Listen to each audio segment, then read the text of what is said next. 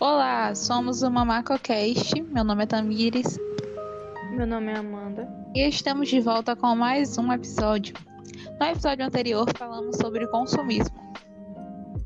Nesse episódio vamos falar sobre. E temos como convidados Davi Fonseca. Opa! André Veloso. Opa! E Kaline Cardoso. Olá! Bom, primeiramente vamos falar sobre a perda pós-colheita, que é um problema que pendura desde a antiguidade da história humana. E para amenizar os danos causados, o homem precisou elaborar tecnologias e aplicar um melhor manuseio em relação ao produto, que atualmente, convenhamos, são bem mais aprimoradas. Então aqui vai uma pergunta para os nossos convidados. Em relação à colheita e o manuseamento de, dos produtos, tem como citar os principais objetivos da pós-colheita e apresentar malefícios que um manuseio mal feito pode causar no produto? Bom, eu posso responder. Então, primeiramente, me apresentar. Né? Sou o Davi, futuro técnico em alimentos, e bom dia para todos. Eu vou responder aqui sobre o manuseio. O manuseio feito sem um preparo adequado pode resultar na perda da boa qualidade do produto e, se não for o manuseio mais cuidadoso, pode causar alguns danos no produto superficialmente. Então, Aline, futura técnica falou um pouco sobre objetivos da pós-colheita. É manter os produtos agrícolas recém-colhidos em condições adequadas, evitando assim a perda da, de umidade e o desenvolvimento de alterações químicas indesejáveis, além de evitar os danos físicos, atrasa a deteriorização desses produtos. Que interessante, é realmente bem interessante como tem que ter um grandiosíssimo cuidado na hora do manuseio e a quantidade de coisas que os objetivos pós-colheitas nos favorecem. Pois se não fosse por esse trabalho, nós não teríamos as frutas e os vegetais com a qualidade que nós temos atualmente. E também temos as causas das perdas que são decorrentes do mau armazenamento e mau manuseio. Entre as principais perdas estão classificadas as como as primárias, que são biológicas, microbiológicas, químicas, mecânicas, fisiológicas e as reações bioquímicas. São muitas as causas que causam a deteriorização dos frutos e da, das hortaliças. Algum dos nossos convidados poderia falar um pouco a respeito sobre essas causas? Assim, é, primeiramente, bom dia. Eu sou André Luiz, técnico em alimentos e agricultor. E juntamente com o Davi, eu, eu posso exemplificar, eu posso é, falar um pouco sobre a mecânica e a física, que podem parecer a mesma coisa, mas não são. Podem ser consideradas mecânicas as que sofrem por um manuseio inadequado do produto, como, por exemplo, amassamento forte, ou seja, que danifica exteriormente o produto.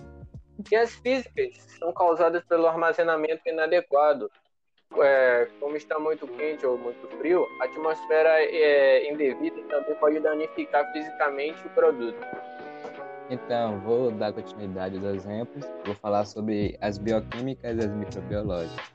As microbiológicas são causadas por fungos e bactérias que se alimentam do produto, e por isso o produto se torna inaceitável para o consumo. E como, por exemplo, posso falar sobre a patulina e a micotoxina, que são produzidas nas maçãs e infectam a fruta antes mesmo do processamento. Então, né, finalizando essa parte, é, vou falar um pouco das causas biológicas e químicas. As causas biológicas são causadas pelo consumo dos animais roedores, pássaros ou animais de grande porte que causam o sumiço do alimento.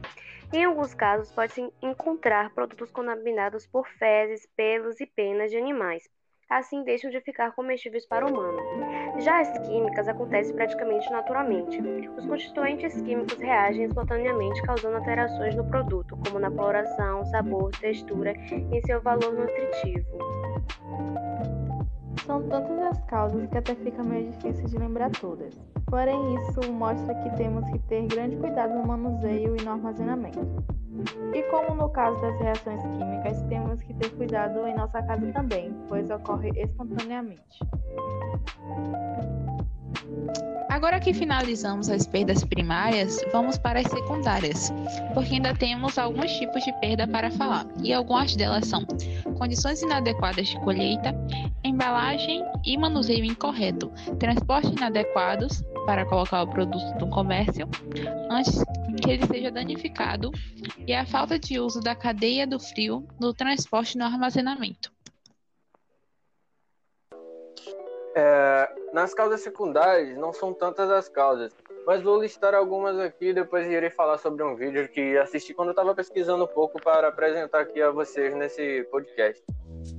As causas, é, resumidamente, são época imprópria para o plantio, colheita fora de época, danos mecânicos, embalagem, manuseio e transporte inadequados e, por último, os preços desfavoráveis para o produtor.